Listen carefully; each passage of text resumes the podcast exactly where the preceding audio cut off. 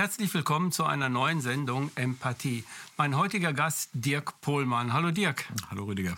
Wir wollen heute über Verschwörungstheorien reden, inwieweit sie vielleicht relevant sind, inwieweit sie vielleicht auch wahr geworden sind oder inwieweit sie vielleicht auch Spinnereien sind. So. Aber am Anfang des Gesprächs möchte ich dir mal die Frage stellen, was hältst du von der Bewegung Querdenken?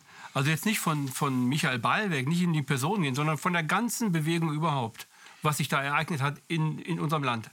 Äh, es erinnert mich sehr an meine ähm, Jugendzeit, also als die Ökobewegung losging, mhm. die ja auch sehr vielgestaltig war, also eigentlich überhaupt nicht zu fassen, ähnlich diskreditiert wurde. Ich weiß, es war, gab damals so eine Preisaufgabe in unserer äh, Uni-Zeitung, äh, sind die Grünen die neuen Nazis? Ja, wirklich, kein, kein Spaß. Das war damals die Argumentation äh, in der FAZ, die sagte, die Grünen sind, äh, haben ein ungeklärtes Verhältnis zur Gewalt. Sie sind eher eine Bewegung, sie sind keine Partei, sie sind gespeist aus dem jugendlichen Milieu. Äh, sie lehnen die strukturierten Formen der parlamentarischen Demokratie ab äh, und das alles macht sie zu Nazis. Und äh, das war mein Argument war dagegen dann, ähm, dass der Wesenskern, das ist sozusagen die Unterscheidung, hatte ich gerade in Philosophie gelernt, der Wesenskern der Nazis ist ihre rassistische Ideologie, die Vorstellung eines äh, Ständestaates, äh, mhm. der aber auf einer sozusagen eugenischen Grundlage, Unterschied übrigens auch zum Faschismus, der das nicht in der Form hat, gewalttätige Herrschaft äh, und auch die gewalttätige Abräumen, das gewalttätige Abräumen des Gegners. Äh, und davon hatten die Grünen nun gar nichts. Und wenn ich diese Art von Vergleich mache, dann kann ich sagen, äh, die äh, NSDAP hat dazu aufgerufen, sich jeden Tag zweimal die Zähne zu putzen. Jeder, der sich jeden Tag zweimal die Zähne putzt, ist ein Nazi. Oder auch äh, alle Menschen haben zwei Beine, das ist von Aristoteles. Äh, alle Gänse haben zwei Beine, alle Menschen sind Gänse. Ja? Also wenn man so Schlussfolgerungen macht, ja, ja. das lernt man in der formalen Logik, kommt man im Nirgendwo an. Und ähm, insofern, äh, also das heißt, das war damals, die Grünen sind, waren damals das, was heute in etwa Querdenken ist. Ich war auf mehreren von den Demos. Ich habe gesagt, das ist die Versammlung der Stinos, also der Stinknormalen. Es war so ein bisschen wie Familienkonzert Konzert der Kelly Family, kam ich mir vor. Also es war und dazwischen eingesprengselt eben äh, sozusagen dagegen demonstrierende äh, Antifas und äh, ein paar Rechte. Äh, Leute mit diesen schwarz-weiß-roten Fahnen, das habe ich auch gesehen, aber so im Bereich äh, sozusagen verschwindende Minderheit. Es ist halt, wir haben uns alle alle, die meisten von meiner Kategorie haben sich gewünscht, dass es ähm, eine politische Bewegung gibt in der Bundesrepublik oder in Deutschland. Wir sind ja nun, also dass es, dass es äh, ein politisches Bewusstsein sich auf der Straße auch manifestiert, dass wir in die Situation kommen, dass endlich alles anders wird, dass man darüber redet, wie es sein sollte. Und äh, jetzt wird das natürlich ähm, diskreditiert. Allerdings äh, tun auch, du hattest gesagt, Ballweg, äh, tun einige Leute alles, machen also eine Fettnäpfchen-Olympiade und lassen nichts aus dabei. Und das ist fatal. Also man muss das eigentlich vor den Führungsstrukturen retten. Ich bin sowieso der Meinung, dass jede Organisation dezentral sein sollte, mhm. bottom-up äh, und immer wieder Macht umrühren, Macht ja. äh, verdirbt den Charakter. Ne? Macht verdirbt nicht nur den Charakter, sondern dass auch die Leute werden abgehoben. Also das ist einfach die Lebenserfahrung über 2500 Jahre, sagt das. Und ein bisschen sind wir, glaube ich, in dem Stadium auch angekommen. Aber insgesamt ist ja die Vorstellung, also der, der Impetus, äh, dass man sagt, die, äh, die Grundrechte sind zu wichtig, um als Schönwetterrechte äh, zur Disposition zu stehen, wenn äh, so ein mittleres Virus daherkommt. Ja, mehr ist es ja nicht. Ähm, also auch kein, kein leichtes, sondern das hat schon, ist gerade so an der Grenze, ja, mhm. äh, aber da kann man eben viel drin verstecken. Wenn ich das in Zusammenhang bringe mit den Sachen, die gerade in Frankreich sind, also dass man nicht mehr die Polizisten dabei filmen darf, wie sie 24 Augen ausschießen oder ich glaube 150 Amputationen, weil die ja Sprengkörper in der Tränengas haben. Wer das jetzt filmt, muss mit 45.000 Euro Geldstrafe und ein Jahr Gefängnis rechnen. Wenn er das ist tatsächlich so im Gesetzestext, äh, wenn der Polizist sich physisch oder psychisch beeinträchtigt fühlt.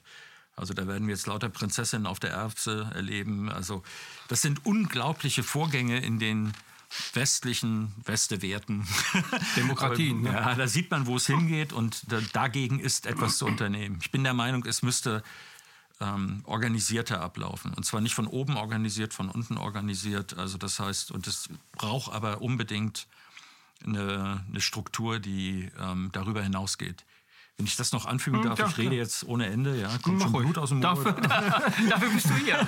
Gut, also ich habe ein Interview gemacht von, äh, von zwei Wochen mit einem ehemaligen Mitglied von Solidarność.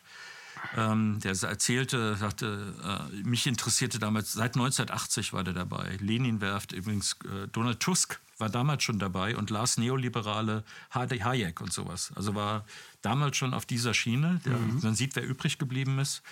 Also der, mit dem ich geredet habe, ist Professor für Soziologie in Schweden gewesen dann. Der ist also ins Palmeland geflohen und ähm, erzählte also, dass sie äh, wussten, was sie nicht wollten, aber sie wussten nicht, was sie wollten. Da waren sie, äh, sie wussten, dass sie Kannst du nochmal wiederholen?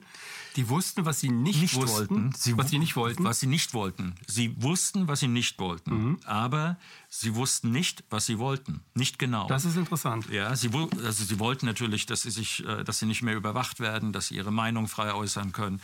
Äh, sie wollten aber auch, sagte er, zum Beispiel nicht, dass Arbeitslose hinten runterfallen. Es sollte ein starker Sozialstaat sein. Also man wollte nicht alle Errungenschaften, sage ich jetzt mal, des Sozialstaates oder des Sozialismus über Bord kicken ähm, Frauenrechte, wenn man Kinder hat, äh, mhm. diese ganzen Sachen. Es gibt ja ähnliche in der DDR. Aber man hatte es geschafft, die Regierung zu beseitigen und danach hatte man kein Wissen keine, äh, nichts. Also um jetzt innerhalb von einem halben Jahr in dem fast höchst verschuldeten Land der Welt, also mit einer kollabierenden Wirkung, mit einer Hyperinflation, Währung, ja, mit einer Hyperinflation, wie man das aufbauen sollte. Und er sagte dann, unser größter Fehler war, wir waren dann, die Leute waren sehr schnell sehr enttäuscht von Solidarność, war ja sozusagen an der Regierung und dann äh, ging es aber gleich massiv bergab. Also innerhalb von einem Jahr war eigentlich wieder Ende Gelände.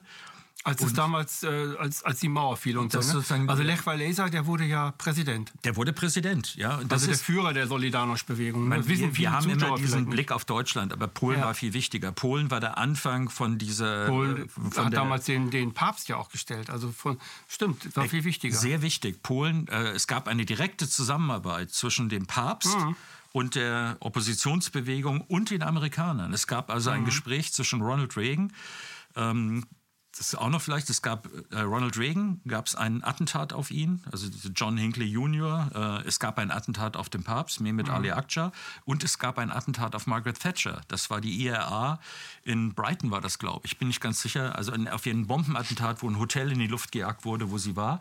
Und alle drei, das verbindet, sie dachten, sie sind durch göttliche Fügung errettet worden, um den Kommunismus zu beseitigen. Und die katholische Kirche hat in Polen zusammen, also das hat der polnische Papst, hat die katholische Kirche als Informationsstruktur bereitgestellt. Also nicht geheimdienstlich in dem Sinn, aber sie haben distribuiert, also sie haben Informationen weitergegeben und sie haben berichtet. Also der, das, die, die sozusagen Pfarrer waren ein Netzwerk gegen den Staat. Und der Staat war so marode in mhm. Polen, dass selbst Leute aus dem Politbüro gesagt haben dann, äh, ich habe gedacht am Anfang, äh, es sind nur bei uns ein paar faule Äpfel, bis ich einsehen musste, es war alles verfault. Ja. Also niemand hat mir daran geglaubt und äh, es gab aber diese dezidierte Zusammenarbeit Reagan-Regierung mit äh, der katholischen Kirche, die mhm. das gemeinsame Ziel hatten, den Kommunismus zu beseitigen. Und Reagan und Thatcher war sowieso, äh, da passt ja kein, kein Blatt Papier dazwischen in den Vorstellungen. Wie sind wir jetzt darauf gekommen? Durch die Ausgangs Ausgangsfrage. Äh, gehen wir mal ins Thema rein. Äh, ist das, was du gesagt hast, eine Verschwörungstheorie oder eine Ermittlungshypothese? Äh, das gibt es sogar als äh, CIA-Publikation. Also man muss das dann nur lesen. Also keins von beiden ist eine, ist eine, ist eine Theorie, die, das die ist bewahrheitet eine, eine Tatsache. Eine das Tatsache. ist Datum. Also das heißt, wenn ja. wir jetzt mal durchgehen, wie äh, die Begriffe stimmen ja alle nicht. Mhm. Ja? Also in der Wissenschaft ist so, man macht ein Experiment oder man hat, ein, eine, man hat Daten, also was weiß ich, klassisch Astronomie. Äh, ähm, es gibt die These, die, also nach Kopernikus dachte man, die Planeten gehen in einer Kreisbahn um die Sonne, weil das göttlich geschaffen ist und der Kreis ist die perfekte Form. Und dann kommt Tycho de Brahe und stellt fest, dänischer Astronom, äh, irgendwie, wenn ich das messe, kein Kreis, ist irgendwie so eine komische Ellipse. Ja? Und dann ist es auch noch der, der sozusagen der, der Brennpunkt ist verschoben. Ähm, und dann wird das berechnet und dann kommt äh, Kopernikus mit seinen mit seinen drei Gesetzen. Ähm, und dann sind wir äh, aufgrund der Daten, die geliefert sind, ist die Theorie dass die, äh, sozusagen das Weltall göttlich harmonisch in Kreisen, in Sphären aufgebaut ist, ist widerlegt ja, und fällt sozusagen durch sich zusammen. Und die Hypothese, die Kopernikus eigentlich beweisen wollte, war, es sind Kreise und stellt dann fest, nein, aufgrund der Daten von dem, von dem Dänen. Ja das wäre jetzt der klassische Form. Das heißt, wir haben sozusagen einen Ausgangspunkt, ein Datum oder ein Experiment. Dann mhm. haben wir eine Hypothese dazu. Das ist so oder so ähm, und das muss beweisfähig sein. Das ist jetzt das Wichtigste. Äh, man muss es nachweisen können und daraus wird dann ein allgemeines Gesetz, die Theorie, mit der man dann auch Voraussagen in die Zukunft geben kann. Wenn man die Theorie hat, kann man sagen, wenn dieser Apfel hier runterfällt, fällt er mit der Geschwindigkeit, das dauert so lange, bis er oben ist und äh, die Energie, die beim Aufprall ist so und so groß, wird wahrscheinlich so und so aussehen. Also das und man kann es überall nachmessen und nachkonstruieren. Kann, es muss, äh, in der Wissenschaft muss es sein äh, intersubjektiv, das heißt, wenn zwei Wissenschaftler das machen, müssen beide Wissenschaftler zum gleichen Ergebnis kommen. Äh, es muss reproduzierbar sein. Das heißt, wenn ich den Versuch zweimal mache, kann auch der gleiche Wissenschaftler, muss gleich zweimal das gleiche Ergebnis rauskommen. Und es muss systematisch sein. Es muss aufgrund von einer systematischen Denkweise, also nicht intuitiv sein. Das sind die Kriterien, die üblicherweise angelegt werden. Und jetzt eben von einer Verschwörungstheorie, also erstmal äh, Rhabarber, sage ich. Ja. äh, also wenn äh, ist ein Mord, ja, und die Erboma äh, ist umgebracht worden oder die Erbtante äh, und jemand erbt deswegen, dann ist die erste Verschwörungstheorie des Kriminalkommissars oder der Kommissarin, die sich damit beschäftigt, ist, wer hat einen Vorteil davon gehabt? Schauen wir doch mal nach. Das ist von Cicero, cui bono, wem nützt das? Äh, und dann würde jetzt Professor Butter kommen und sagen, es ist ja unverantwortlich. Der Mann könnte doch zufällig gestorben sein. Das geht doch gar nicht. Ähm, wir können doch nicht einfach eine wilde These, dass da eine Person dafür verantwortlich ist. Also daran sieht man die Absurdität von so einer mhm. Behauptung, dass es, äh, als wenn es nie eine Verschwörung in der Geschichte gegeben hätte. Wir haben ohne Ende Verschwörung. Ja. Ich, wird immer Cäsar genannt, aber es gibt eine viel bessere, finde ich, die nicht so bekannt ist. Das ist äh, die, der Suezkrieg. Im Suezkrieg, äh, da kommt der Nasser und, äh, und vergesellschaftet den Suezkanal. Ja, und äh, den haben vorher die Briten. Und äh, jetzt gibt es eine Reihe Leute, die das nicht gut finden. Die Briten, weil sie sozusagen ihre Bedeutung langsam immer geringer wird und weil der Suezkanal ist wichtig. Die Franzosen, weil sie in äh, Nordafrika insbesondere, aber bis Zentralafrika ein Problem haben mit diesem aufkommenden also mit der Situation, der, die, dass die Kolonien Nationalstaaten werden. Sie haben ja auch Algerien, hatten Sie vorher schon das Problem, äh, dass Algerien also sozusagen eine Widerstandsbewegung hat. Und die Israelis haben insgesamt was gegen Nasser, weil die, er die Panarabische Union macht, also Ägypten, Syrien. Er verbündet da was gegen verbündet die Araber ähm, sozusagen äh, gegen die Israelis. Und die drei verabreden sich jetzt zu sagen, äh, wir machen äh, einen Krieg und sagen, wir machen das nur, um, äh, äh, um den Frieden wiederherzustellen in der Region. Mhm. Äh, wir sind die großen Friedensengel und äh, gilt mittlerweile als der dümmste Krieg aller Zeiten. So ein Schlagwort dafür, weil sie haben alle dabei verloren. Wer letztlich kommt, ist Eisenhower und sagt, äh, jetzt sind die Amerikaner auch im, im Nahen Osten aktiv. Wir haben das als unsere Interessensphäre. Das war vorher, da geht das los, dass die Amerikaner, also alle, äh, außer die Israelis, die verlieren nicht, die haben Vorteil davon. Aber für die Briten ist es das Ende ihrer, das ist eine echte Verschwörung. Das heißt, die trafen sich an einer, zu einer Konferenz in Frankreich und haben abgemacht, wie sie diesen Krieg anfangen können, wie das funktioniert und äh, was die Kriegsziele sind, wer welche Aufgabe übernimmt. Nach außen wurde die, äh, eine ganz andere Geschichte erzählt, äh, sozusagen eine Heldengeschichte. Wir kämpfen jetzt gegen, gegen Nasser, den bösen Jungen, und äh, wir führen das Recht wieder ein. Im Endeffekt wollten sie einfach die Herrschaft. Das ist zum Beispiel eine klassische Verschwörung, also wo man sich trifft, mehrere Parteien. Mhm. Die Definition wäre, mindestens zwei Leute äh, machen eine geheime Vereinbarung zu Lasten von jemand Dritten oder einer größeren Gruppe. Das ist mhm. Verschwörung. Es ist in den äh, USA ja sogar äh, Gesetzes, ein Gesetzesbestandteil. Also das heißt, zum Beispiel war der erste Anklagepunkt in den Nürnberger Verfahren war Verschwörung gegen den Frieden. Und es gibt in den es kommt historisch, also die Trust-Gesetzgebung, dass sich Firmen zusammentun zum mhm. äh, Schaden des Verbrauchers. Äh, da ist auch dieser Begriff Conspiracy, ja. Und äh, das kennen wir dann von Kennedy, wurde dann gesagt, äh, die äh, mittlerweile ähm, sozusagen auch von, vom Senat äh, akzeptierte These, dass es nicht nur ein Einzeltäter war, heißt dann eben aus dem Grund, weil es nicht nur ein Einzeltäter war, heißt es Verschwörungstheorie. Und Kennedy ist ein hervorragendes Beispiel dafür, wenn man hinkommt, äh, wenn man Professor Butter heißt, nämlich ins Nirvana, wenn man dann sagt, äh, ist doch alles in Ordnung, wir haben doch hier einen einzelnen Mann und der schießt in irrer Geschwindigkeit mit einem schrottigen italienischen Gewehr äh, dreimal in unseren Präsidenten rein, ja und äh, das auf eine Entfernung, wo unsere Scharfschützen das nicht hinkriegen, so aus der, sozusagen aus der Hand. Also das ist, wenn man das glaubt, ja, dann äh, ist der Weihnachtsmann und der Osterhäuser auch nicht weit weg. Und das ist das Realität, ne? Ja, aber das sozusagen, also das war erstmal äh, die, die Variante, dass man, wenn man etwas hat, dazu eine Hypothese bildet, ist wichtig. Die Hypothese muss überprüfbar sein. Dann gibt es noch eine Reihe von anderen Regeln in der Philosophie, zum Beispiel Occam's Razor. Ähm, das ist einfach, heißt, man nimmt die einfachste zureichende Erklärung als äh, vernünftig an. Also das heißt, es gibt vielleicht noch andere, aber die, äh, die Erklärung, die mit dem geringsten Aufwand den äh, Tatbestand erklärt, äh, das ist die, die man verwenden sollte. Dass man nicht sozusagen große Arabesken baut. Mhm. Und dann ist eben seit Popper wichtig, wenn man eine Theorie hat, ähm, die sich aus dieser überprüften Hypothese ergibt, ist wichtig, dass sie widerlegbar ist. Der Wert einer Theorie besteht darin, dass man sie falsifizieren kann, das heißt eben widerlegen kann. Sonst hat sie keinen wissenschaftlichen Nährwert. Wenn ich eine Theorie aufstelle, die äh, die sozusagen hermetisch ist, wofür es Beispiele gibt in der Wissenssoziologie, äh, in der Psychoanalyse, in der äh, sozusagen im Marxismus. Also sozusagen es ist immer also sozusagen der alte, wie so ein Witz, ja, Sie haben ein Problem mit Ihrem Vater. Nee, habe ich nicht. Das sehen Sie genau, deswegen haben Sie das Problem, weil Sie das negieren. Also sozusagen, man kommt nicht raus. Der Täter ist immer der gleiche, egal welche Theorie man anwendet. Genau, also das ist so, dann ist es, das hat keinen Wert. Deswegen heißt in der Wissenschaft nur, wenn man es verifizieren kann. Das mhm. Ganze kommt übrigens aus der Physik damals, also sozusagen Heisenberg. Äh, Heisenberg ist ja so ein bisschen rübergenommen aus der naturwissenschaftlichen Forschung in die Philosophie, aber es gilt bis heute so als äh, sozusagen Metamaß für die Geschichte.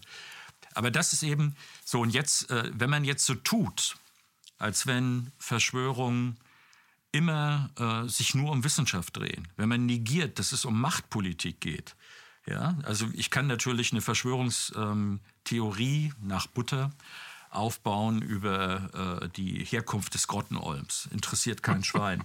Äh, wenn ich aber sage, ähm, John F. Kennedy ähm, ist ermordet worden und 9-11 riecht sehr merkwürdig, dann bekomme ich die ganze Schärfe und Härte ähm, der sozusagen gesellschaftlichen Ächtung und auch der, ähm, des Maßnahmenstaates ab. Also es gibt genügend Leute, die wegen der Beschäftigung mit diesem Thema ihre berufliche Existenz verloren haben, ihre private Existenz verloren haben, die ihre akademische Existenz verloren haben. Und dann sehe ich, wir reden von zwei Bereichen, die die nicht mehr reine Wissenschaft sind, also sozusagen nicht interesseloses Erkenntnis, sondern hier geht es um politische Macht, es geht um Machthinterfütterung. Und wenn man das dann will, dass man solche Maßnahmen durchführen kann, dann braucht man Leute wie Professor Butter. Professor Butter wird nie an irgendeiner Stelle dazu beitragen, dass irgendetwas an Vergehen des Staates aufgedeckt wird, weil er ja immer nur sagt, erklärt immer nur bei jeder beliebigen Hypothese, da kann was anderes dahinter stecken, warum das äh, verdammenswerte Verschwörungstheorie ist und darf dann im Fernsehen zusammen mit Pia Lamberti, es gibt dann so eine ewig wiederkehrende Gruppe, da gehörte früher der, äh, der Bartuschek dazu, Stefan Bartuschek, mittlerweile ähm, sozusagen auf Eis gelegt. Jetzt ist es eben äh, Butter. Als Amerikanist ist er genau an der richtigen Stelle, um sich mit Verschwörungen zu beschäftigen. Und äh, Pia Lamberti, äh, die in Israel studiert hat, die dann eben sozusagen immer wieder mit dem gleichen Kanon ankommen und sagen, ähm, furchtbar. Also wie kann man nur so denken? Mhm. Ich kann kann da sehr lange drüber reden. Also das heißt. Äh, Kannst du ruhig. Okay. Du, du, nur eine Erläuterung für die Zuschauer vielleicht. Du redest, also du hast oft ja den Namen Professor Butter ja. erwähnt. Das ist der Professor, der ein Buch geschrieben hat mit dem Titel? Äh, Verschwörungstheorien. Verschwörungstheorien und das sozusagen Untertitel, ich überlege gerade, es ist äh, sozusagen nichts ist, wie es scheint oder irgendwie ja, ja. sowas. Ja. Und der also eine Theorie entwickelt hat, dass eigentlich äh, jegliche Verschwörungstheorie äh, völliger Blödsinn ist und völliger Bullshit ist. Ja, das schon. Also es ist ja nicht alles Unsinn, was er schreibt. Also mhm. das ist ja nicht so, dass er jetzt äh, sozusagen, äh, er ist aber gefördert. Das heißt, das Buch wird zum Beispiel äh, in Deutschland, ähm, wenn ich das richtig gelesen habe, von der Bundeszentrale für politische Bildung zum Sonderpreis angeboten. er wird über die die EU gefördert. Also es sind überall äh, merkwürdigerweise ja, sind äh, äh, staatliche Stellen daran interessiert, dass seine Theorien verbreitet werden. Ja. Und es gibt jetzt, ähm, er weist darauf hin, dass, also wenn ich jetzt seine Argumentation kurz äh, ähm, referiere, mhm. dann sagt er, äh, Verschwörungstheorien sind eine unzureichend einfache Erklärung, also simplifiziert, äh, um in einer sehr komplexen Welt sich zurechtzukriegen. Sie sind zurechtzufinden, sie sind hermetisch. Die Leute, die dazu neigen, ähm, neigen dazu, äh, sozusagen sich einzelne Daten, sogar auch einzelne Fakten rauszunehmen, äh, nicht korrekt zusammenzusetzen und ein Widerspruch, äh, äh, sich gegen jeder Widerspruch zu wehren.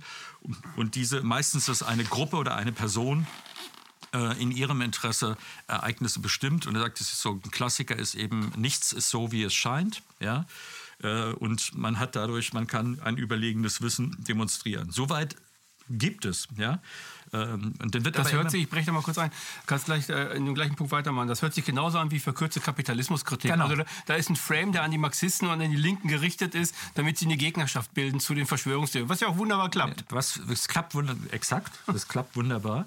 Äh, das ist ja auch zum Teil, wo man jetzt merkt, wo es perfide wird, wenn äh, es ist meistens so in den Texten wird dann gesprochen von den Reptiloiden, die die Erde beherrschen und das wird im Zusammenhang gebracht mit dem Kennedy-Mord. Wo wir also Oder mit 9-11. 9-11, das auch 9-11 ist sozusagen die modernere Variante davon, wo so viele Merkwürdigkeiten da sind. Wenn man jetzt sozusagen wissenschaftlich rangeht. Also zum Beispiel, wie kommt das denn, dass das Gebäude 7 im freien Fall oder dass die im, im freien Fall einstürzen? Das geht gar nicht. Ja? Mhm. Von der, von der, muss man erklären. Ja? Es gibt viele, viele, wo will ich jetzt nicht reingehen, auf jeden Fall viele Argumente, wo man sagen kann, Moment mal. Ja? Also so einfach ist das ja nicht.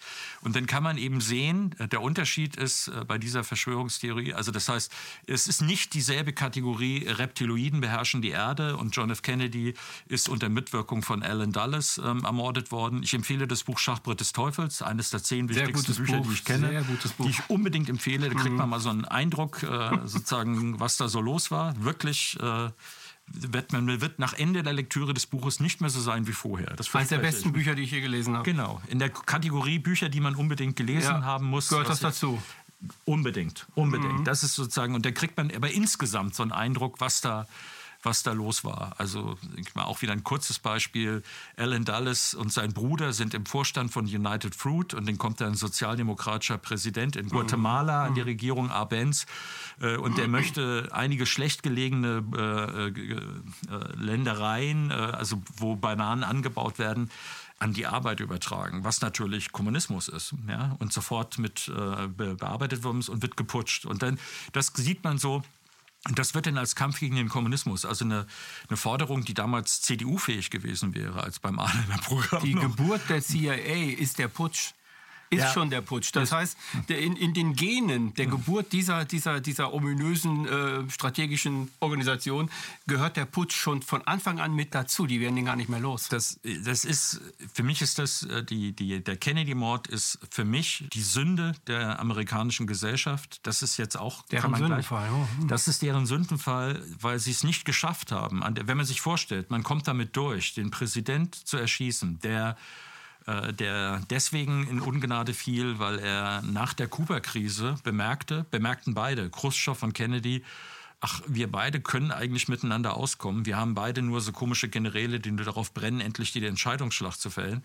Ähm, und das waren ja die, Curtis LeMay sagte, äh, Kennedy ist zu weich ähm, gegen die Kommunisten und er wird auch von diesen ganzen Bürgerrechtlern unterstützt, die Schwarzen wählen für ihn, mhm. äh, genauso wie diese ganzen Negerstaaten. Das war der Begriff. Und er hat de Gaulle einen Schutz geboten, ja, das als er damals in, in Frankreich vielleicht geputscht worden wäre. Das ist, de Gaulle hat sogar in seiner Biografie äh, nee, das ist Perefit heißt er, glaube ich, hat er, de Gaulle hat gesagt, dieselben Leute, die Kennedy erschossen haben, waren Hat die, gesagt. Genau, die mich erschießen wollten. Genau. Es gibt ja diese Verbindung mit der korsischen Mafia. Auch mhm. das guckt man bitte in Schachbrett des Teufels. Ja, ja. ist auch da drin. Also da ist eine direkte, da ist sozusagen de Gaulle auch, weil er äh, de Gaulle ist, indem er Algerien als konservativer Präsident äh, Algerien in die Unabhängigkeit entlässt, hat er genau das Gleiche äh, wie, wie Kennedy äh, in Frankreich, nämlich Leute, die ihn ins Leben bringen wollen, mhm. also die Organisation Armee Secret, äh, mit mehreren, das sind Generäle des französischen, der französischen Streitkräfte drin, die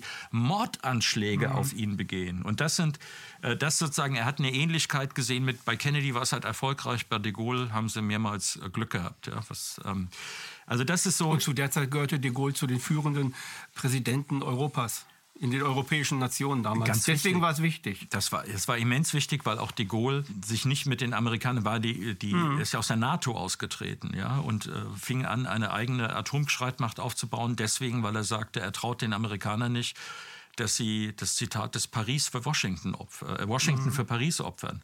Also das heißt, die Amerikaner werden den Krieg in Europa so lange führen, wie es geht, auf dem Festland, und dann, wenn hier sozusagen alles kaputt ist, gibt da noch keine Raketen zu dem Zeitpunkt, äh, dann überlegen sie, dann verhandeln sie mit den Sowjets. Aber man hat ja genügend Raum, um ein paar Mal die Panzer hin und her fahren zu lassen. Ja, das war die Vorstellung von de Gaulle, deswegen wollte er da raus.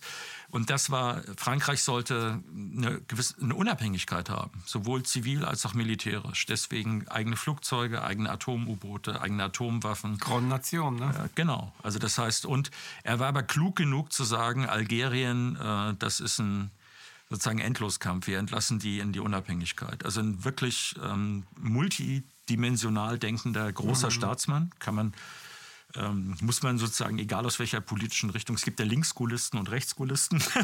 also das ist, aber ist eine große Person. Aber jetzt zu der Verschwörung nochmal. Ähm, es gibt genügend Beispiele für diese Verschwörung. Ähm, die wichtigste oder eine der wichtigsten ist der Holocaust, die Shoah jetzt nicht so wie jetzt äh, sozusagen man merkt, man zuckt innerlich zusammen. ja, ja man, man denkt sofort, was, was jetzt leugnet das? der Pohlmann die, der, den sowieso. Sagte, zieht er endlich die Maske ja, ab. Ja, genau. Das ihm, sozusagen das, äh, ist, das Interessante ist, dass der Holocaust in der Zeit also das heißt, ähm, sagen wir mal, in der amerikanischen Betrachtung, auch in der britischen Betrachtung, mhm. äh, hat keine Bedeutung gehabt. Er hat tatsächlich keine Bedeutung für die Kriegführung gehabt. Ähm, die Amerikaner haben ja im August 44, glaube ich, Auschwitz bombardiert, aber wegen der Kunstgummiherstellung, die es dort gab.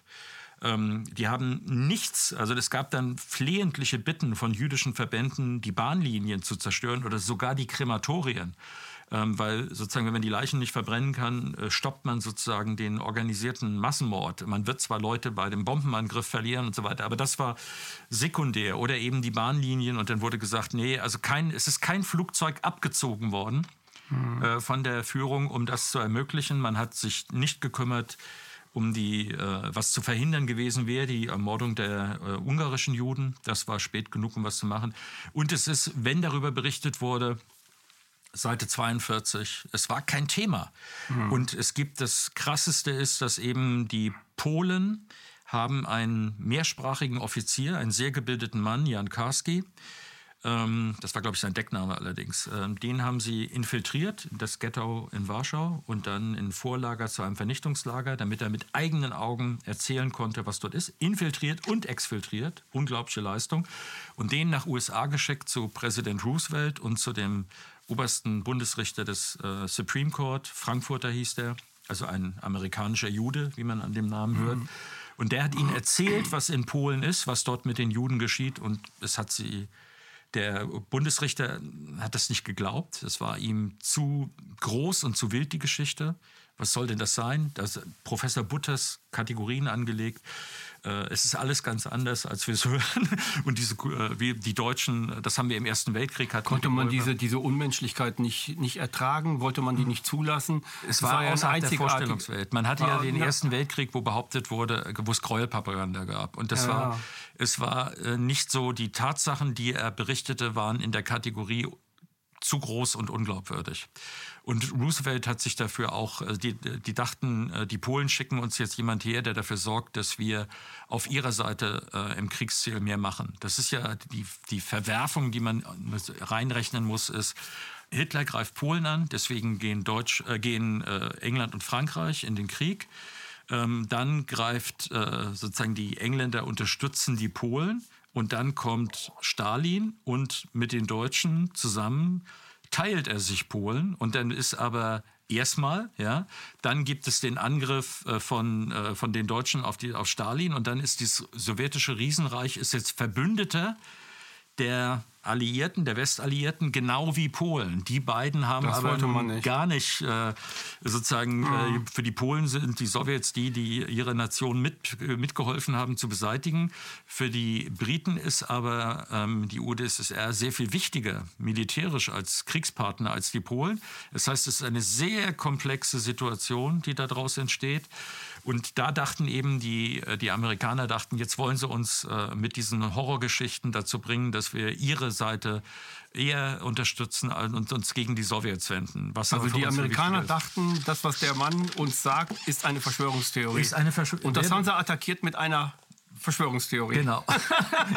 Das ist, äh, das ist damals war der Begriff Verschwörungstheorie, gab es ja in der Nee, Form gab's noch in der Form nicht, nee. Aber das wäre heute, würde man sagen, das ist doch eine wilde Verschwörungstheorie, die sie uns da erzählen. Und Mhm. sagt, aber wir haben hier das und wir haben die Zeugenaussagen von dem und dann sozusagen, äh, also es ist nicht geglaubt worden. Also die Bedeutung der Shoah ist erst nach dem Zweiten Weltkrieg gekommen. Also das hat sich dann sozusagen kontinuierlich aufgebaut, äh, sodass heute die meisten jungen Amerikaner meinen, dass man der Krieg deswegen geführt hätte, um die Nazis daran zu hindern. Das war aber nicht der Fall. Ja? Und ähm, es ist auch so, dass die, äh, wenn man das anguckt, zum Beispiel konnte man das lange, ich glaube, es geht immer noch auf dem, äh, auf dem United States Holocaust Museum, kann man das nachgucken. Also die, die haben dazu einen Aufsatz gehabt, der ist aber immer wieder überarbeitet worden, weil er auch in das amerikanische Narrativ jetzt nur bedingt reinpasst. Äh, Es ist aber für die, für die Juden und dann für die Israelis, 1948 Gründung des Staates Israels, ist konstituierend, dass sie gesehen haben, wir können es auf niemand verlassen die einzigen, die ähm, uns retten werden oder die uns äh, sozusagen das Leben retten, sind wir selber. Das ist ein ganz wesentlicher, zentrales Element. Und wenn ich das erzählte mit der Suez-Krise, ist auch so, dass die Amerikaner bis 1967, also bis zum Sechstagekrieg, den die Israelis ja beginnen, ja, zwei Tage nachdem sie die ersten zwei Nuklearwaffen haben, was nirgendwo steht, nicht in Wikipedia, aber seit drei Jahren bekannt ist, ähm, die greifen also an, als sie Kairo und Damaskus dem Erdboden gleich machen, gleich machen können. Äh, greifen die Israelis äh, die Araber an. Vorher gibt es also sozusagen von der anderen Seite ist nicht so, dass die da vollkommen friedlich rumgesessen haben. Also es ist so eine Spannungssituation. Aber äh, da greifen die Israelis direkt mit ein auf Seiten der, äh, der Amerikaner, auf Seiten der Israelis. Vorher haben sich die Amerikaner im Nahen Osten bedeckt gehalten. Sie hatten ein großes Interesse mit den Arabern wegen Erdöl und ihre ganze Situation war, äh, wir sind jetzt nicht wie Frankreich und England als Kolonialmacht, also auf einer Seite, wir halten uns da möglichst raus. Und dann wird es kalter Krieg im Nahen Osten. Also das heißt, die Araber mit den Sowjets, die Israelis mit den Amerikanern und äh, das ist da, das ist zum Beispiel auch, also wenn man das jetzt weglässt, also wenn man, ich habe mich ja beschäftigt mit den israelischen Nuklearwaffen und wenn man das weglässt, also wenn ich zum Beispiel ein, ein, äh, Doku, wie sie dann tatsächlich im ZDF auch laufen oder Wie hieß die Doku? äh, die meine heißt Israel und die Bombe. Ja. Aber wenn man, äh, wenn man jetzt sozusagen die Standard-Dokus guckt, auch in YouTube zum, zum Sechstagekrieg, dann wird das mit den Atomwaffen nicht erwähnt. Genau, es wird immer ausgelassen. Es wird rausgelassen, zum Teil, weil sie jünger sind, weil es nicht bekannt war. Aber kann man eine Geschichte wirklich sinnvoll erzählen, wenn man vergisst, dass vor dem Angriff äh, sozusagen die, äh, was für die Israelis die Lebensversicherung war, dass sie nie wieder in Gefahr geraten, komplett ausgelöscht zu werden. Wer sie auslöscht, wird mit ausgelöscht werden. Das ist ja, und das ist doch essentiell. Darum dreht sich dann die ganze Geschichte von Israel seit den 60er Jahren spätestens. Wenn ich das weglasse, komme ich im Nirvana an und dann, äh, dann zum Beispiel da davon zu reden, dass man das als Verschwörungstheorie, also das heißt, wenn man sich an diese Sachen ranbegebt und dann wird, kommt immer eben so dieses Argument, äh, was sind denn das für wilde Theorien, die du da hast? Ähm, aber wenn man kein Aufklärungsinteresse hat, wie Professor Butter, Professor Butter hat nur ein Überbutterinteresse, das zuzukleistern. Also er ist ja, hat eine Funktion, er hat eine Funktion, ich könnte, da kann ich auch noch en Detail äh, reingehen. Er arbeitet auch nicht sauber. Also das, was er vorwirft, zum Beispiel Daniele Ganser, äh, das kann ich ihm ohne Probleme selber anhängen. Soll ich es mal? Oder? Kannst du machen, ja, mach ruhig. Also, Wir wollen doch Daniele Oh. verteidigen. ja, ja, das ist auch unbedingt nötig. Also Daniele hat sich ja, man muss dann Schweiz, Italienisch und Französischsprachig, kann er auch beides, haben den großen Vorteil, dass sie in Bezug auf Gladio die italienische Literatur kann er lesen. Und er hatte auch sein Vorwort zu seinem Buch Gladio, ist von einem der wichtigsten hm. ich komme jetzt nicht auf den Namen, äh, italienischen äh, Soziologen, der sich mit Gladio beschäftigt hat. Und Gladio ist in Italien offenkundig, genauso wie in der Türkei offenkundig. Die Leute wissen das. In der Türkei Kleine, kurze Erläuterung, ist es so klar, daher kommt der Begriff tiefer Staat. Das ist ein mhm. Derin Devlet, ist ein türkischer Begriff. Und das ist so klar, jedem Türken, dass niemand über Politik reden kann in dieser Zeit, ohne zu sagen tiefer Staat. Und dann gab es die schöne, absurde äh, Situation, dass die, ähm, ich glaube, die Migrationsbeauftragte oder sowas von Baden-Württemberg, also eine Türkin oder türkischstämmige, deutsche, türkische Abstammung, wurde von ihren Landsleuten gefragt in einer Diskussion, gibt es denn in Deutschland auch einen tiefen Staat wegen NSU? Und dann hat sie gesagt, ja klar. Und dann war das aber, sie musste, wurde gefordert, ihr Rücktritt, weil sie sagt, in Deutschland gibt es auch einen tiefen Staat, wo man auf, bei NSU durchaus... Kann man zumindest annehmen. keine schlechte Verschwörungshypothese, dass das nicht äh, äh, zwei Einzeltäter sind, ja. So und dann war sie in der Zwickmühle, dass sie gegenüber der türkischen Seite ihren türkischen äh, ähm, mhm. sozusagen Leuten, die sich mit, äh, mit ihr unterhalten haben, musste sie sagen, es gibt einen tiefen Staat, sonst wird sie dort nicht ernst genommen. Auf der deutschen Seite durfte sie es nicht sagen, weil sie sonst ihren Job los gewesen wäre. Das ist ganz schön.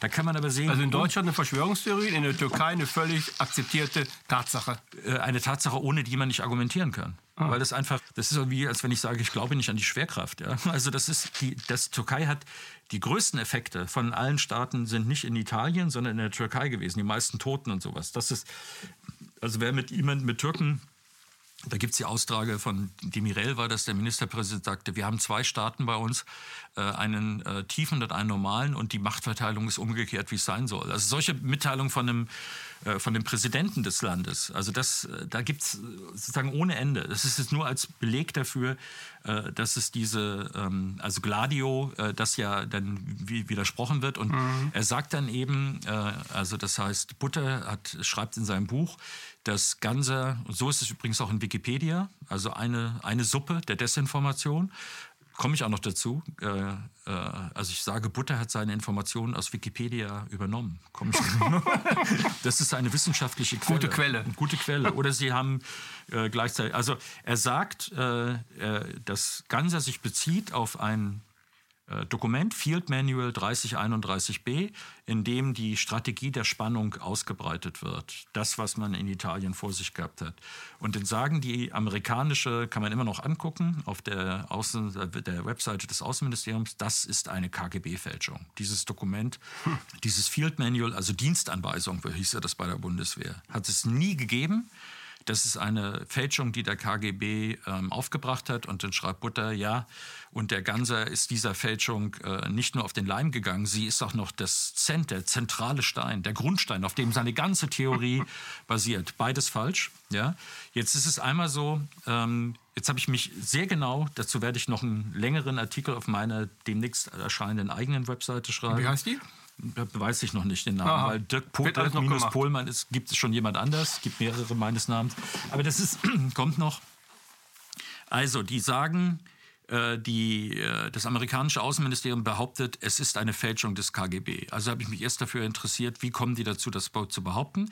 Und das liegt an einem, äh, einem Überläufer des KGB, äh, Levchenko, der äh, sozusagen Mitte, Ende der 70er Jahre, Mitte, Ende, ich glaube 76 ist das der Fall, um den es geht, der vom KGB äh, nach äh, Japan infiltriert wurde, um dort bei einer Zeitung mitzumachen, einer Zeitschrift und äh, dann überläuft zu den Amerikanern. Und der kam jetzt und hat ähm, in einer Senatsanhörung 1980 sagt er aus, er war in dem Redaktionsräumen dieser Zeitung und da kamen äh, fertige Umschläge in die, äh, in die Redaktion, äh, in, Entschuldigung, in der Botschaft, in der sowjetischen Botschaft, er ist ja KGB-Resident, kommen die Umschläge rein, die verteilt werden an verschiedene japanische Zeitungen mit diesem gefälschten Dokument 3031b.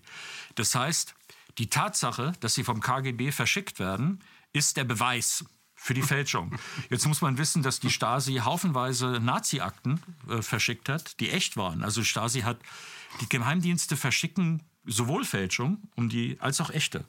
Also das heißt, äh, die Tatsache, dass es vom Geheimdienst geschickt wurde, ist kein Nachweis für gar nichts. Weder, dass es wahr ist, noch dass es unwahr ist, weil man die Leute füttert zum Diskreditieren. Und die DDR hat das in, in Reihe gemacht. Sowohl gefälschte Unterlagen zu Lübcke zum Beispiel, als auch echte Unterlagen über äh, Nazi-Verbindungen. Das heißt, egal was Sie schicken, es ist immer zur Manipulation geeignet. Es egal ob Wahrheit oder Lüge. Genau, es ist, ist zielgerichtet. Es ja, ist eine Ziel, Information, genau. die Ziel. Aber das, die, das Argument der Amerikaner ist jetzt, weil er weil das über die Botschaft verschickt wurde, ist es eine Fälschung. Das ist schon mal eine sehr schwache Argumentation. Jetzt kann man weiter gucken, was spricht denn dafür?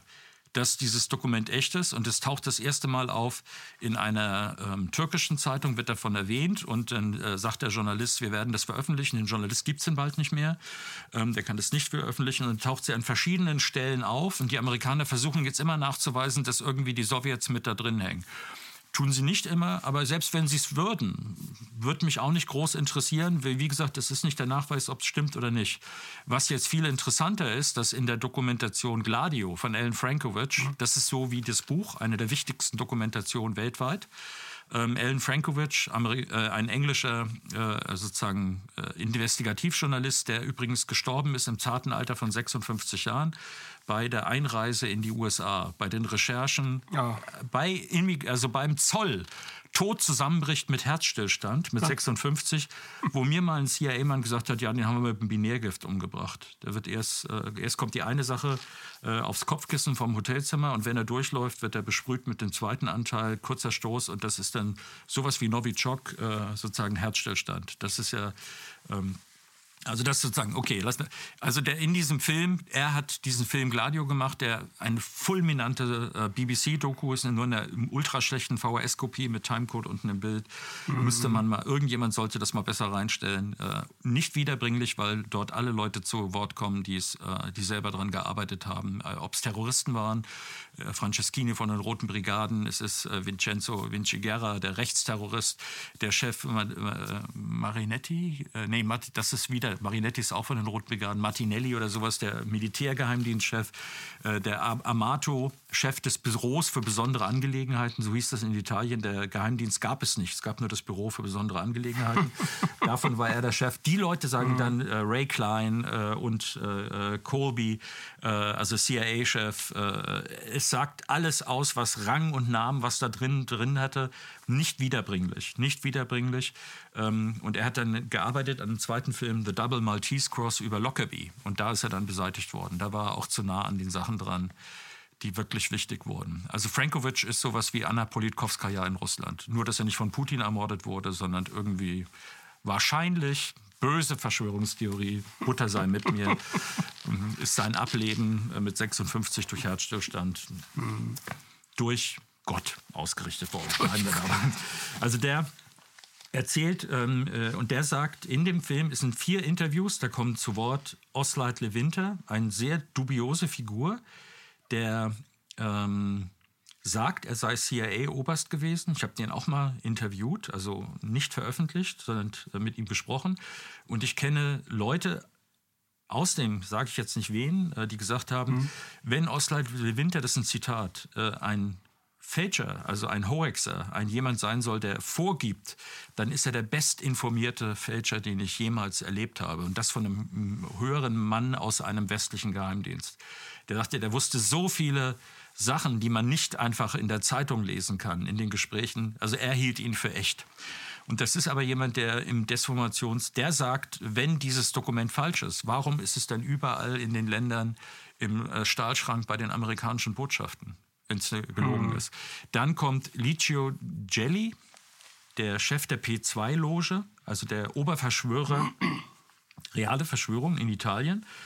Ähm, und der sagt, äh, die CIA hat mir dieses Handbuch in die Hand gedrückt und hat gesagt, lesen Sie das mal gründlich. Ich soll es gründlich lesen. Äh, das heißt, die CIA verteilt Fälschungen vom KGB an ihre Statthalter in Italien, damit sie die gründlich lesen. Wäre möglich, ist aber interessant. Dann kommt äh, äh, der Michael Ledin und sagt, äh, großer Bullshit, das ist es nicht. Und dann kommt, glaube ich, Ray Klein. Ähm, der sagt, ja, äh, ich kenne das selber nicht, aber es passt schon in die Landschaft. also die, die Lage. Und dann wird die Tochter von Licio Jelly wird festgenommen am Flughafen, also von dem obersten Freimaurerloge P2, klingt jetzt auch schon wild, ist aber tatsächlich, Berlusconi war auch Mitglied davon. Das ist so die Elite der, der Antikommunisten in Italien, die diese ganzen Terroranschläge hinterfüttert mit ihrem mhm. Netzwerk. Die Tochter von ihm wird festgenommen am Flughafen und hat in doppelten Futter ihres Koffers eine Kopie von diesem Handbuch.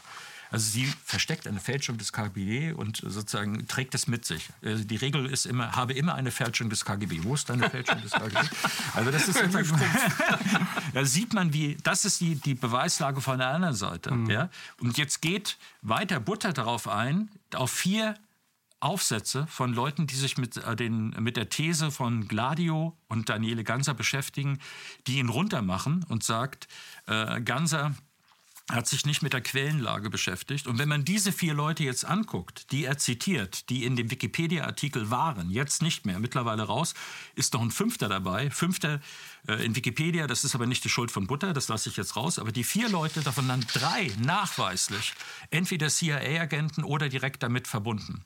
Also das heißt, äh, der erste, das heißt, das ist so, als wenn ich Bill Gates frage, wie ist Ihre Einstellung zum Sozialismus? Und bin dann überrascht, dass Bill Gates nicht dafür ist. Ja?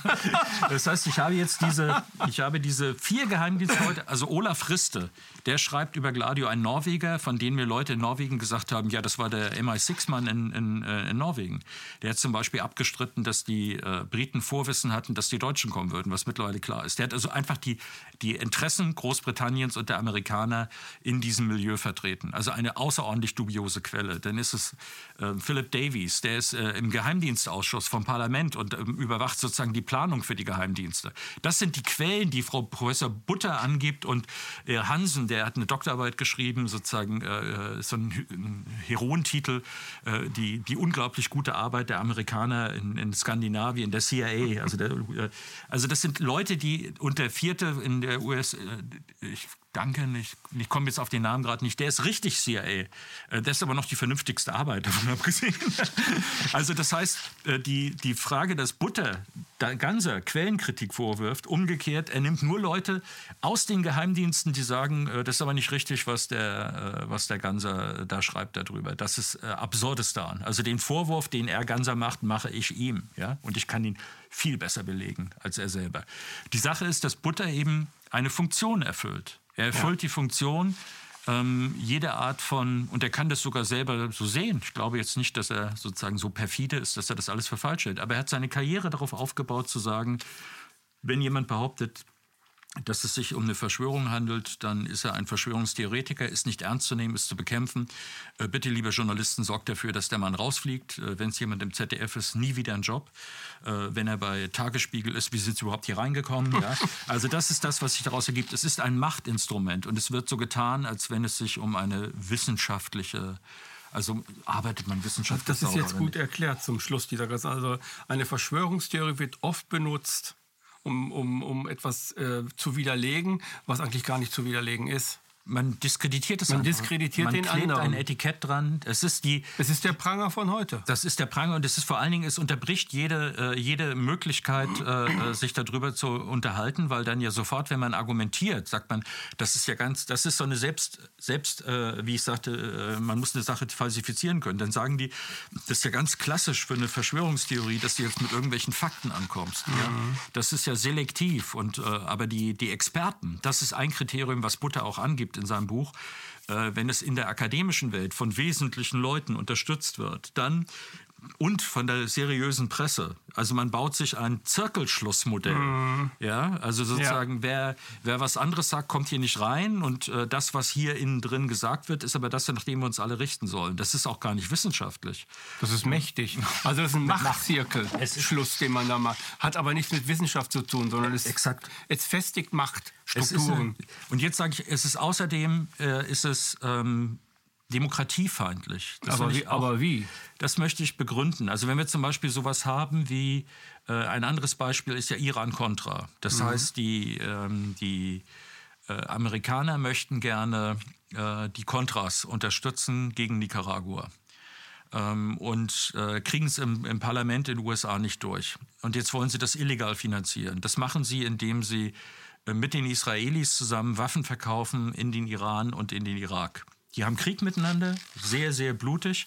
Und das ist für die Israelis gut. Je mehr Tote auf beiden Seiten, umso besser. Ja, und äh, die Amerikaner, also die unterstützen jeweils die Seite, die am Verlieren ist mit Informationen oder mit Waffen, damit es mehr Tote gibt. Also die Gesamtbilanz muss, äh, mhm. da ist eine ganze Generation Iraner ist dabei äh, hops gegangen bei diesem, äh, bei diesem Krieg.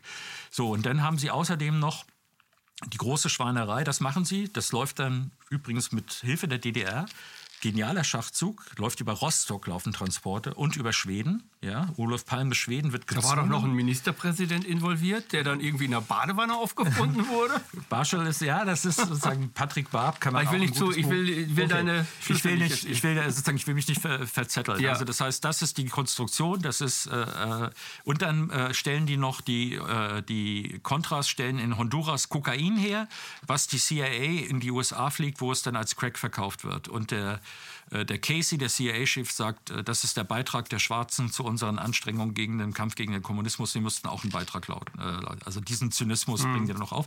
Wenn man sich das ausdenkt, würde sozusagen der Butter aus der Kiste kommen und würde sagen, Verschwörungstheorie ist aber echt, ist echt. Und dann gibt es einen Journalisten, Gary Webb, gibt es einen Kinofilm sogar drüber. Kill the Messenger heißt der. Kann ich nur empfehlen. Das ist die mhm. wahre Geschichte von Gary Webb. Gibt auch gute Dokus dazu, der das Ganze aufdeckt und das äh, bringt, kriegt er für den Pulitzer-Preis und dann verliert er alle seine Jobs, seine gesamte Existenz, seine Frau lässt sich scheiden und er, er bringt sich dann um, offiziell durch zwei Schüsse in den Hinterkopf. Ach. Das schafft man. Eine, so wahrscheinlich. Mit einer Waffe. Ach, also mit einer zweimal, Waffe. Zweimal sich in den Hinterkopf geschossen. Ja, Alles, was du denkst, ist eine Verschwörungstheorie. Und wenn Herr Butter das erfährt, dann gnade dir Gott. Ja? Also das ist, das ist die Geschichte von, von Gary Webb. Das ist jetzt sozusagen so eine so eine äh, ganz wilde Nummer, äh, wo man sagen kann, das ist eine reale Verschwörung, die wir jetzt vor uns haben. Und ich vergleiche das jetzt mit Watergate. Warum ich sage demokratiefeindlich. Das Prinzip unserer Demokratie besteht darin, dass es Strukturen gibt, die so etwas aufklären. Dazu, das kann das Parlament sein, mhm. Untersuchungsausschüsse, Anfragen, aber auch die Presse. Watergate wird immer hochgehalten und sagt, siehst du, das demokratische System äh, kann die Schweinereien, die in ihm passieren, aufdecken und das ist darum Durch gute Journalisten. Durch, also sozusagen systemisch so, wir lassen die Wachhunde zu, mhm. die die Schweinereien aufklären und damit sind wir ein selbststabilisierendes System, wie ein biologisches System, was in der Lage ist, äh, sozusagen Abirrungen oder sozusagen Sachen, die es gefährden, zu reparieren. Viren werden selektiert. Das Immunsystem. ja, das Immunsystem. Ja. Also sozusagen, das ist, alle biologischen Systeme haben so, ein, so eine Möglichkeit der Selbststabilisierung. Also das heißt, mhm. wenn sie ins Ungleichgewicht geraten, ähm, okay. Also das ist, äh, das heißt, es gehört zur Demokratie, dass der Staat zulässt, dass es diese Gruppe, sag ich mal, Journalisten, Investigativjournalisten gibt, die in die Hand beißen, ja, sozusagen. Mhm. Aber das ist ihre Aufgabe, um das aufzuklären. Und wenn jetzt Leute wie Butter kommen und da bei dem Staat helfen, seine Machtinteressen durchzusetzen, zu sagen, es gibt kein Problem 9-11, gehen Sie bitte weiter. Ja, oder es gibt kein Problem JFK. Ja, es gibt auch kein Problem Irakkrieg vorher, wo alle Zeitungen mitgetönt haben. Mhm. Seine Regel, äh, die seriösen Zeitungen und die seriösen Leute waren sich einig. Die waren sich alle in die falsche Richtung einig. Ja? Mhm. Also das heißt, das Prinzip, wenn man die Demokratie ernst nimmt, ist, dass sie die logische Schönheit besitzt, dass sie sagt, wir reparieren das selber, wir, wir sorgen dafür, wir sind weisheitsvoll genug, diese äh, sozusagen die Wachhunde mit zu, die kapitolinischen Gänse mit zu unterstützen, damit wir letztlich ein stabiles System haben, in dem immer wieder die Wahrheit zutage kommt. Was die durchbrochen haben, deswegen sagte ich Ursünde, die Amerikaner kommt mhm. nicht mehr die Wahrheit zutage, bei Kennedy nicht und auch danach nicht in einer Fülle von Sachen, sondern der Lerneffekt ist, die größten Schweinehunde haben den größten Erfolg. Und das zerstört die Grundlagen. Wenn ich einmal angefangen habe zu lügen, muss ich weiter lügen. Und sozusagen, es gibt ja. diesen Reparatureffekt genau. nicht mehr. Deswegen ist Professor Butter verfassungsfeindlich unterwegs, weil das Grundlage auch unserer Verfassung ist, dass es repariert wird, sondern er, gibt, er kommt ja nie an und sagt, Moment mal, jetzt aber mal halblang äh, zum Beispiel Russland. Putin ist mittlerweile in den USA an allem schuld. Ja? Meine Eier waren nur viereinhalb Minuten, das war bestimmt Putin. Er äh, macht alles zur Waffe, den Humor ist auch eine Waffe von Putin. Mhm. Äh, Putin ist äh, sozusagen macht Anzeigen, gibt 200 eine Million Dollar aus, hat er gar nicht, aber geben aus Russland eine Million Dollar für Anzeigen und die sind natürlich immens viel wirksamer als die, äh, die Sheldon Adelson, der den ganzen Wahlkampf wieder. Putin ungeheuer wirksam. Unsere Leute, unsere Industrie, die Sachen, die die Wahlkämpfe beeinflusst. Machtlos dagegen. Ja? Mhm. Und da sagt er nicht, was ist denn das? Seit drei Jahren wird diese wirklich blödeste Verschwörungstheorie hochgehalten, dass die Russen hinter allem stecken ähm, mehrfach widerlegt. Also alles diese Sachen sind en Detail, äh, Stildossier und so weiter. Also das ist alles widerlegt, aber da habe ich von, von Butter noch nie was zugehört, dass er sagt, das ist aber eine klassische Verschwörungstheorie. Das ist für mich der, das, der Nachweis, dass ich diesen Mann nicht ernst nehmen kann, dass er auch nicht im wissenschaftlichen Interesse arbeitet. Sonst wird er sagen, äh, ich bin Spezialist für Verschwörungstheorien und hier haben wir ein besonders übles Beispiel. Die Russen sind an allem schuld, egal was mhm. passiert, immer wieder.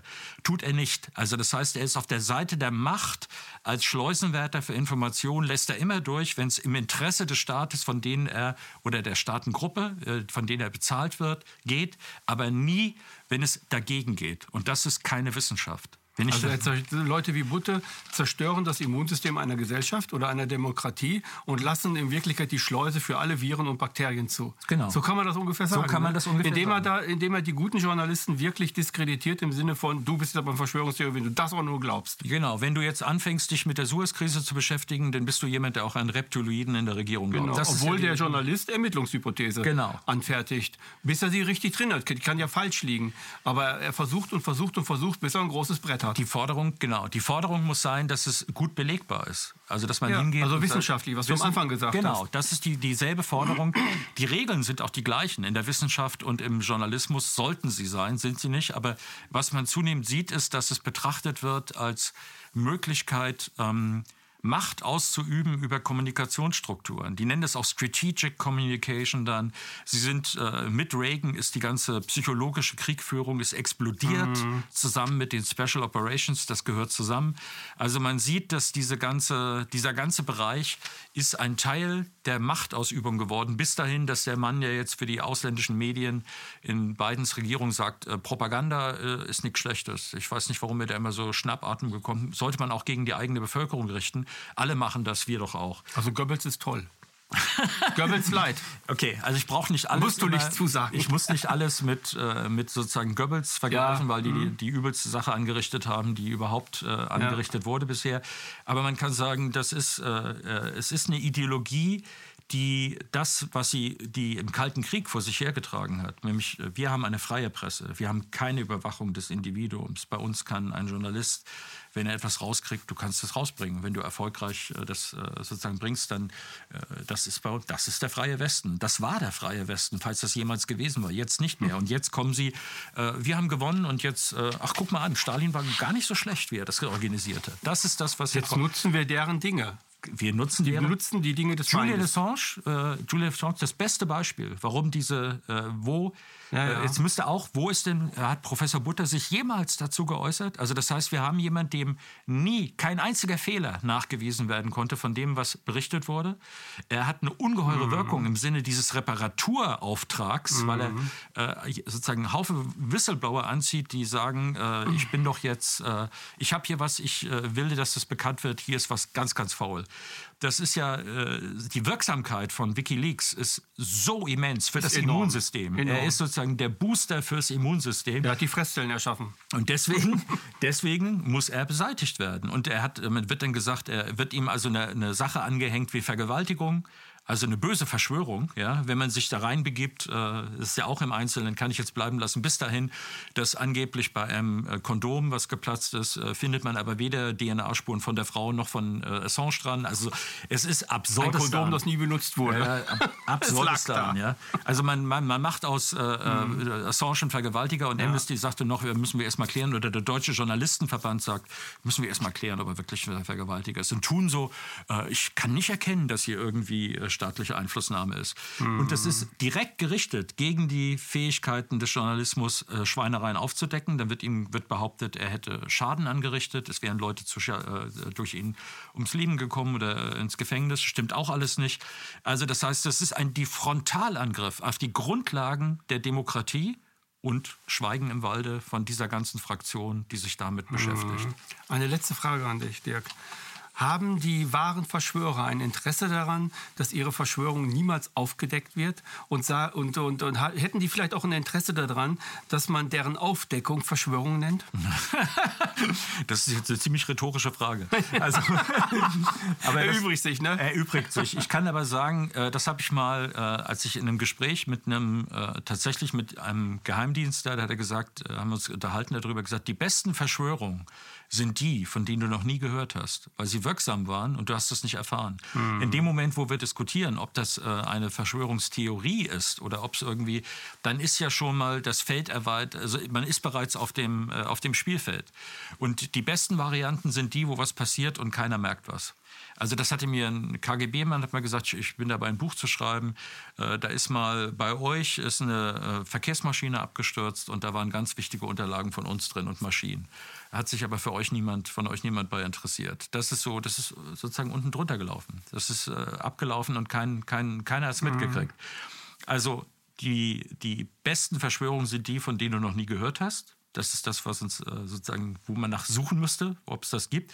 Und es ist sinnvoll, an alle von diesen wesentlichen Ereignissen, wo aufgrund eines Ereignisses eine Politik sich ändert, dann ist es immer sinnvoll zu gucken, was steckt dahinter. So, wenn man Skripal hat und sagt, äh, äh, Skripal sorgt dafür, dass äh, Nord Stream 2 nicht angefangen werden soll. Und kurz bevor es fertig ist, kommt dann Nawalny. Ja? Und dann würde man beides mal, also ja. Putin hat also zum, äh, zu, äh, zum Richtfest von Nord Stream 2 hat er nichts besser als einen abgehalfterten Doppelagenten, der, dessen Haltbarkeitsdatum länger abgelaufen ist als der von jeder Milchflasche, die ich jemals in, meine, in meinem Kühlschrank hatte. Und dann Nawalny als äh, sozusagen einen wesen, nicht wesentlichen, ob, äh, der außerdem noch intern Schwierigkeiten hat. Das alles, äh, also das soll man glauben. Und dann an der Stelle sagt mein journalistisches Gefühl, ähm, hier lohnt es sich nachzugucken, ob vielleicht eine ganz andere, ob man jemand vorschiebt, um einen Effekt zu erreichen. Ich erinnere, mhm. kennt jetzt mittlerweile jeder hier, der KenFM guckt, die, die Babys, äh, die in, vor, in Kuwait ja. Äh, auf den Boden gekippt wurden, tränenreich mhm. beweint von einer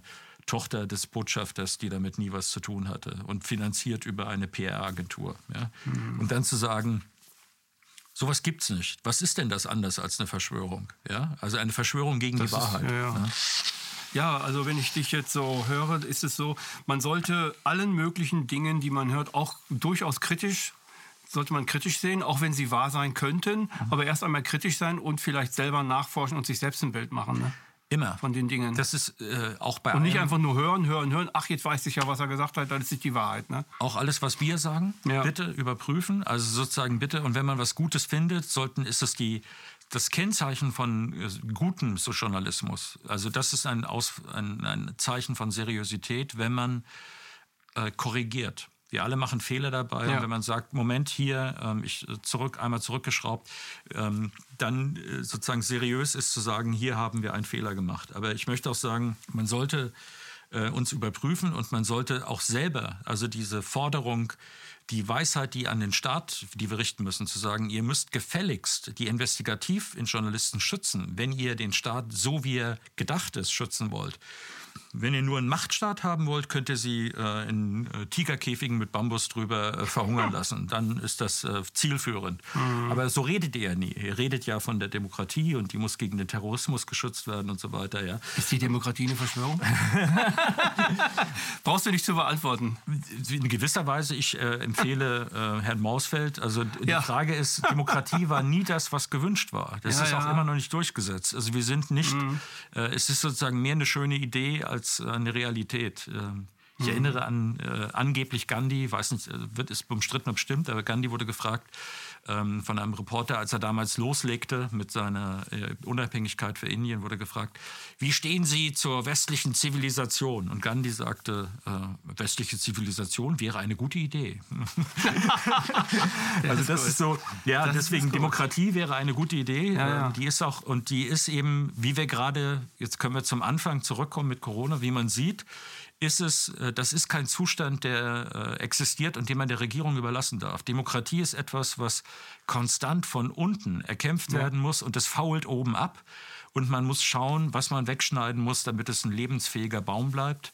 Äh, an dem sich die Enkel auch noch erfreuen können. Es ist eine konstante Aufgabe und die Macht, die von oben kommt, sind nicht die, die es schützen. Sie geben vor, dass sie es schützen. Sie geben vor, die Demokratie Wahrheit. braucht Aktivisten, Demokratieaktivisten, egal ob sie Friedensaktivisten oder Querdenkenaktivisten heißen, sie müssen immer Demokratieaktivisten bleiben. Ich kann das sogar so, äh, Perikles von Athen, das kann ich leider nicht auswendig, werde ich jetzt mal auswendig lernen nach diesem Gespräch. Der hat gesagt, der Unterschied zwischen uns und den anderen Stadtstaaten wie Sparta ist, dass bei uns ein Bürger, der sich nicht um die ange öffentlichen Angelegenheiten kümmert, kein guter Bürger ist.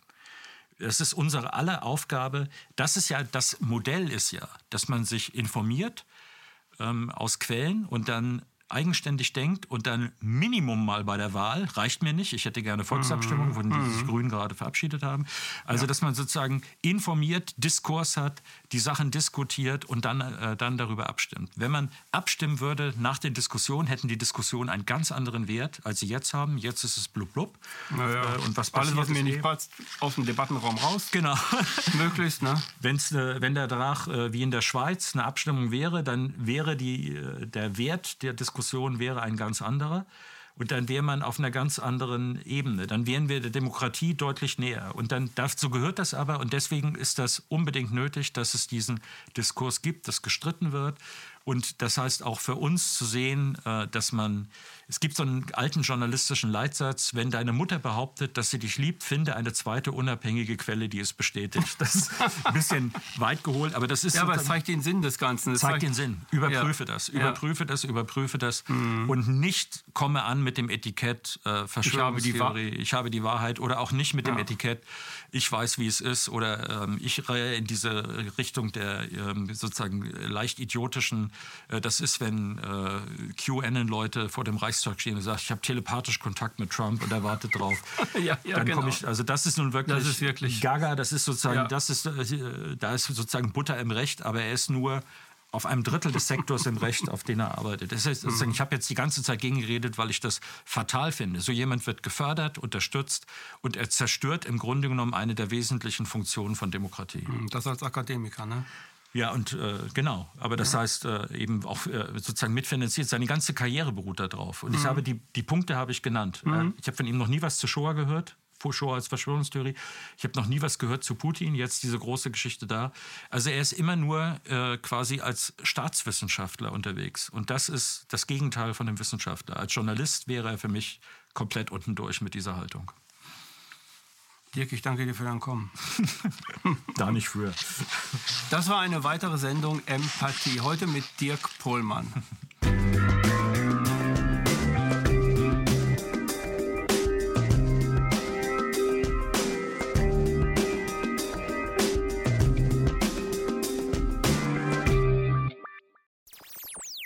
KenFM ist crowdfinanziert und unabhängig. Leiste deinen Beitrag zu freier Presse und unterstütze unsere Arbeit finanziell. Wenn du zukünftig keine Beiträge verpassen willst, abonniere den KenFM Newsletter und installiere dir die KenFM App für iPhone und Android.